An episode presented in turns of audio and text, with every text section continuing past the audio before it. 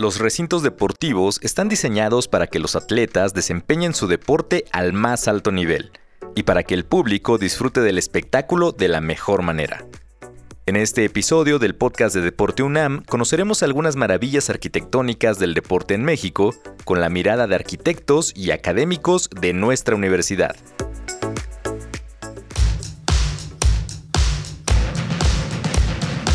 La Dirección General del Deporte Universitario presenta Podcast Deporte UNAM.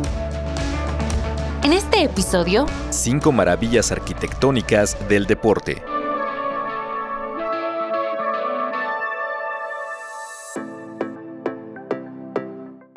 Eh, Mi nombre es Javier Martínez Burgos, soy profesor de la Facultad de Arquitectura, especializado en el área de historia de la arquitectura. Soy Diego Escobar, arquitecto, maestro en urbanismo, soy profesor de asignatura y soy coordinador de la tercera etapa en el taller Carlos Lazo.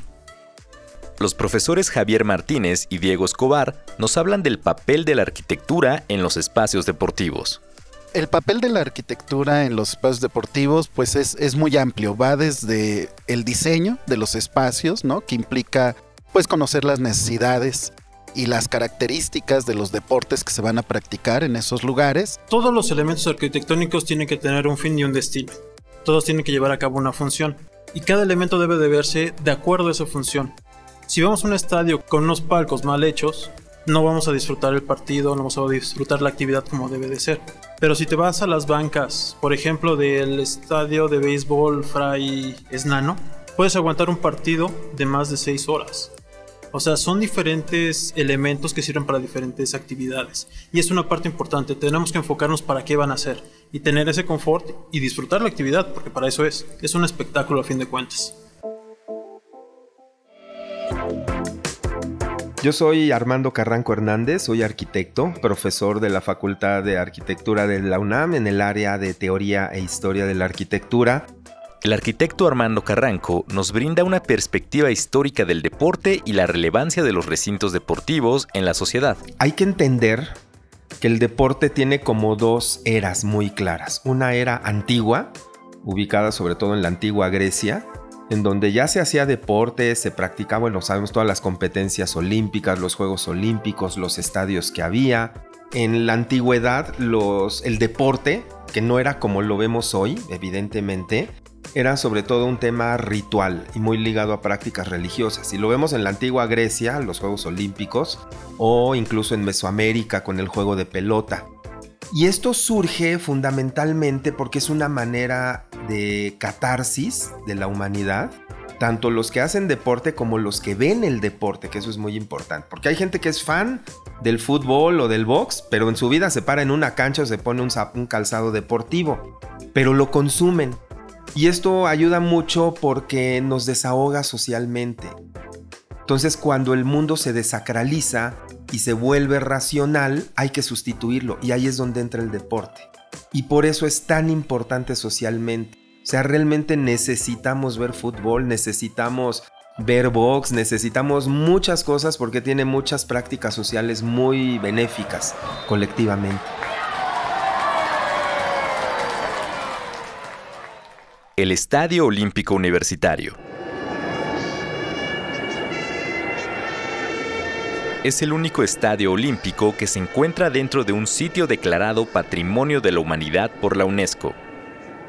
Ha sido testigo de los Juegos Deportivos Panamericanos de 1955 y 1975, los Juegos Centroamericanos del Caribe en 1954 y 1990, la decimonovena edición de los Juegos Olímpicos en 1968, la Universiada Mundial de 1979 y el Mundial de Fútbol en 1986.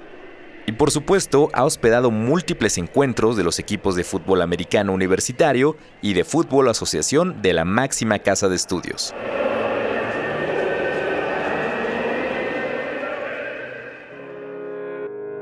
Sobre este importante recinto deportivo, escuchamos al arquitecto Armando Carranco. un estadio que además que, fue eh, inaugurado en el año 52 del proyecto del arquitecto Augusto Pérez Palacios y que con la asesoría del doctor Molina Celis, que era el entrenador de la selección de atletismo de la UNAM, y el head coach Roberto El Tapatío Méndez del equipo de fútbol americano, fueron sus asesores. Entonces el arquitecto siempre estuvo cerca de los deportistas, viajó varias veces con ellos a, eventos, este, sobre todo Estados Unidos, visitaron estadios universitarios. Entonces tiene toda una teoría del diseño muy interesante detrás y también la historia, bueno, pues desde por supuesto nuestros clásicos de fútbol americano contra el Politécnico, los partidos de nuestros Pumas del equipo profesional de fútbol, el Tucaso, ¿no? En el 91 ahí vimos a Hugo Sánchez crecer, a Caviño, la Pumanía del 2004 con el bicampeonato. La planta baja está hecha para ver atletismo, porque tiene la pista y todas las áreas de competencias de atletismo. Y la planta alta está hecha para ver fútbol americano porque así se diseñó desde entonces. Entonces, porque de pronto se, oyen algunos este, comentarios o quejas que dicen que es que se ve muy mal el fútbol. Bueno, es que no fue diseñado para eso. Por eso vemos otros estadios como la remodelación del Nemesio 10 en Toluca, es un gran estadio, pequeñito, pero se ve muy bien el fútbol porque está diseñado para eso. El ángulo de la isóptica, la cercanía hacia la cancha, le dan unas características muy diferentes.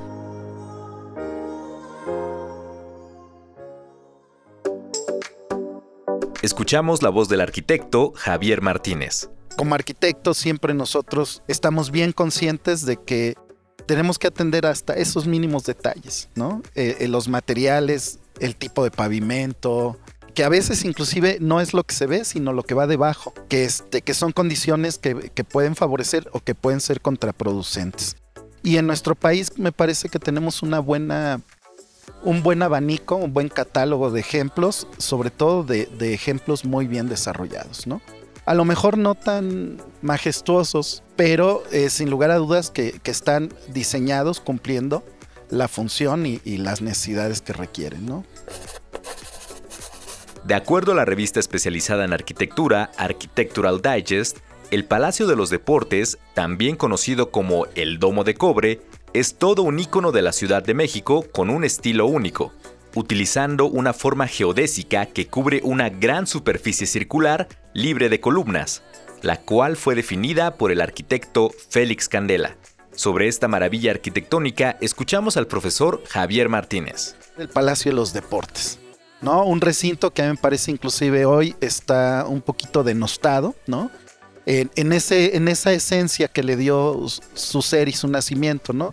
Surge eh, pues como este espacio de prácticas para la gimnasia y el atletismo y pues hoy convertido más en una especie como de foro de, de espectáculos eh, pues ha perdido ¿no? parte de esa trascendencia que en su momento lo llevó a ser comparado con otros edificios a nivel internacional eh, con similares características, ¿no? poniéndolo a la misma altura y al mismo estatus. Es un diseño que en su momento se convertía en, pues en una obra extraordinaria, eh, denominado una este, estructura de cascarón, ¿no? Propuesta en su momento por un arquitecto de origen español, que es Félix Candela, que logra resolver eh, esta cubierta de, forma semiesférica, o sea, de la mitad de una esfera, perdón, logra resolver eh, ese gran claro con una serie de, elementos estructurales en concreto, muy ligeros, muy delgados y, sobre todo con una gran expresión geométrica, ¿no? Utilizando el triángulo y el cuadrado como formas básicas y resolviendo pues ese gran domo, ¿no? Que, que distingue tanto con sus picos y la cubierta de cobre.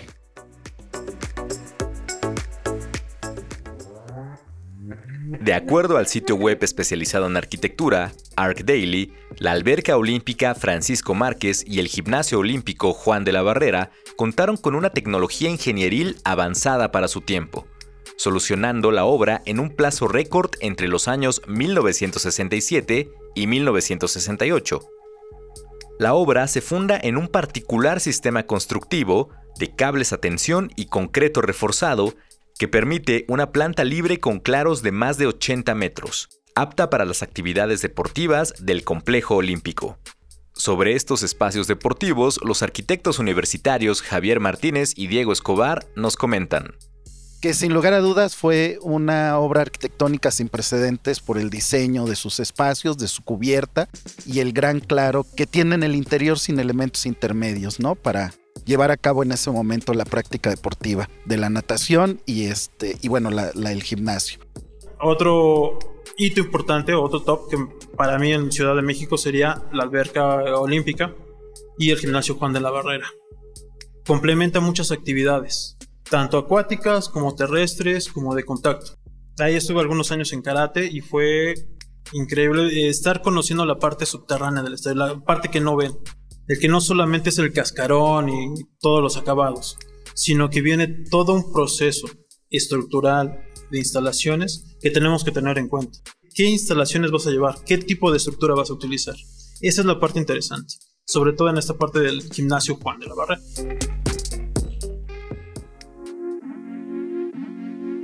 El arquitecto Armando Carranco nos explica un concepto fundamental en la arquitectura deportiva, la isóptica.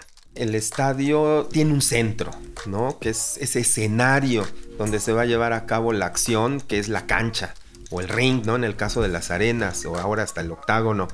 Entonces, todo mira hacia allá. Todos los espectadores tienen que estar mirando hacia ese centro.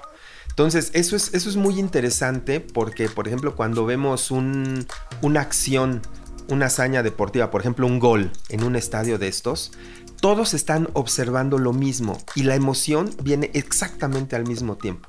Por eso cuando entra el grito de gol, que suenan 20 mil, 50 mil, 80 mil voces al mismo tiempo, es un sonido sordo, seco, muy intenso, porque todos están viendo hacia el centro del, del espacio y al ver lo mismo reaccionan exactamente al mismo tiempo en una coordinación impresionante y eso bueno es de lo más emocionante que hay.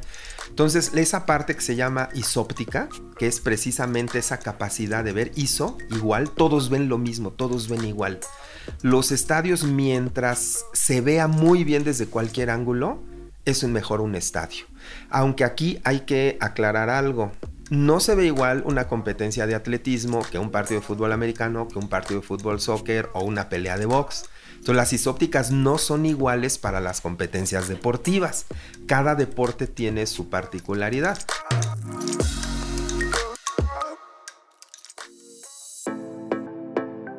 El Estadio Azteca es uno de los recintos más importantes y representativos del fútbol a nivel mundial. De acuerdo al texto académico Arquitectura Global desde los márgenes mexicanos, Pedro Ramírez Vázquez, realizado por la doctora en Historia Graciela de Garay Arellano, del Instituto de Investigaciones Dr. José María Luis Mora, el Estadio Azteca es uno de los mejores para ver un partido de fútbol. Esto debido a la isóptica de su diseño. Incluso fue distinguido con una medalla de oro otorgada por la FIFA en 1988 por ser el único estadio en presentar tres isópticas, horizontal, vertical y diagonal.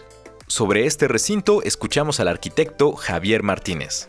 Tenemos, por supuesto, el Estadio Azteca, ¿no? La obra de Pedro Ramírez Vázquez, uno de los grandes arquitectos eh, mexicanos y que, sin lugar a dudas, eh, no obstante su edad, ¿no? y, sobre todo los hechos recientes ahora con motivo del Mundial, eh, que se ha hablado de una necesaria remodelación, no deja de ser una de las obras icónicas ¿no? de esa infraestructura deportiva y particularmente dentro del género de los estadios.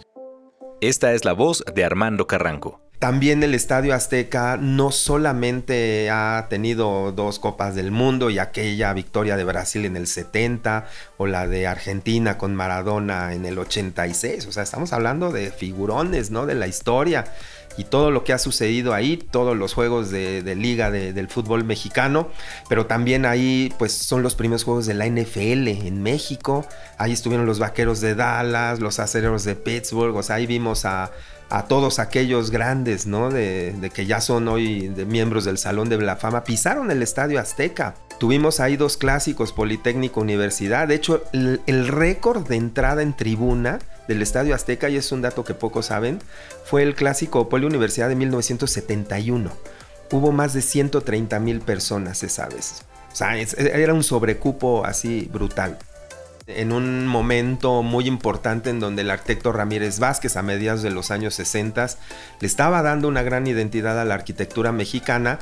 O sea, hay apenas año y medio de diferencia entre la apertura del Museo de Antropología y el Estadio Azteca, las dos obras del arquitecto Ramírez Vázquez.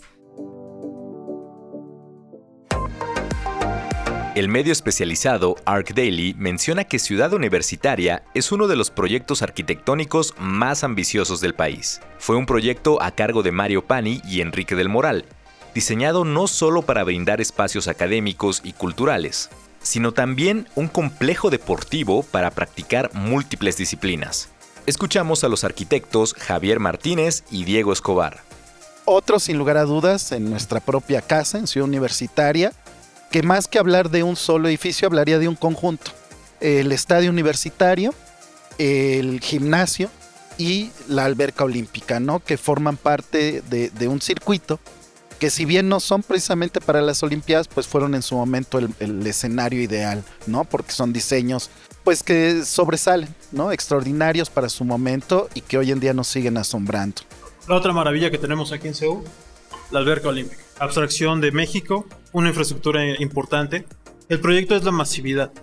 Subirte a la parte alta de las gradas es increíble, como por estar a los 5 metros bajo la poza de clavados.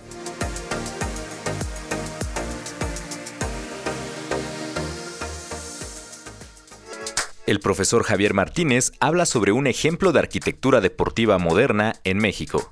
También me parece, bueno, pues que nuestros últimos años en México en la arquitectura también han dado buenos ejemplos y uno de ellos es el estadio de los eh, Rayados de Monterrey, ¿no? Este estadio que se le conoce como, como eh, el gran estadio metálico y que es, pues es muy reciente, es eh, del 2015 y que como obra arquitectónica pues nos habla de ese modernismo, ¿no? Y de la capacidad que tiene la arquitectura de representar nuestro mundo moderno, el siglo XXI, eh, obviamente pues atendiendo las necesidades de la práctica del, fútbol también contemporáneo.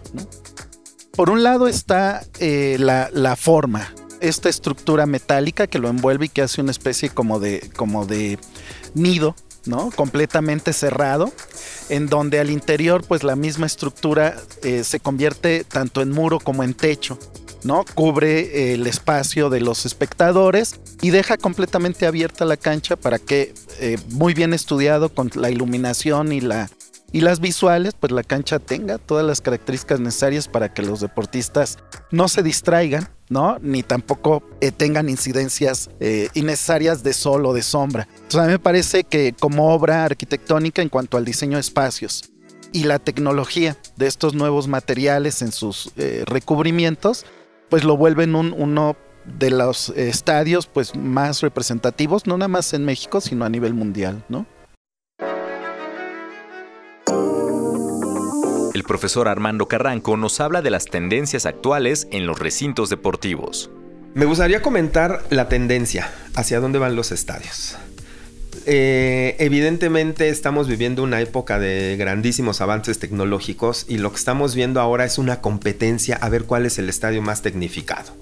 Esto lo inicia este, seguramente pues Wembley con la remodelación a inicios del siglo XXI con Norman Foster y pues la manera en como las luces, las puertas se abren, se cierran, desahogarlo, etcétera, la conectividad de internet lo inicia. Entonces sí, los estadios están transformándose y además transformando a las ciudades en donde están, porque los estadios le dan mucha personalidad a las ciudades. O sea, hay ciudades que se identifican con sus estadios, este, como por ejemplo hoy Las Vegas, ¿no? Con, con el estadio de los Riders, que, también está impresionante. Entonces eh, creo que esta parte tecnológica es la que irá modelando el futuro de los estadios en ya, desde ahora. Será una gran competencia de innovación tecnológica. Si quieres practicar alguna disciplina deportiva, ponerte en forma o estudiar sobre deporte, ingresa a deporte.unam.mx para conocer toda la oferta deportiva de cultura física y académica que te ofrece el deporte de la UNAM. Las entrevistas fueron realizadas por Michelle Sánchez y Diana Rojas. La edición fue de René Pascual. La producción y el diseño sonoro son de Neftalí Zamora. Si te ha gustado este podcast, compártelo Hasta el siguiente episodio del podcast de Deporte UNAM.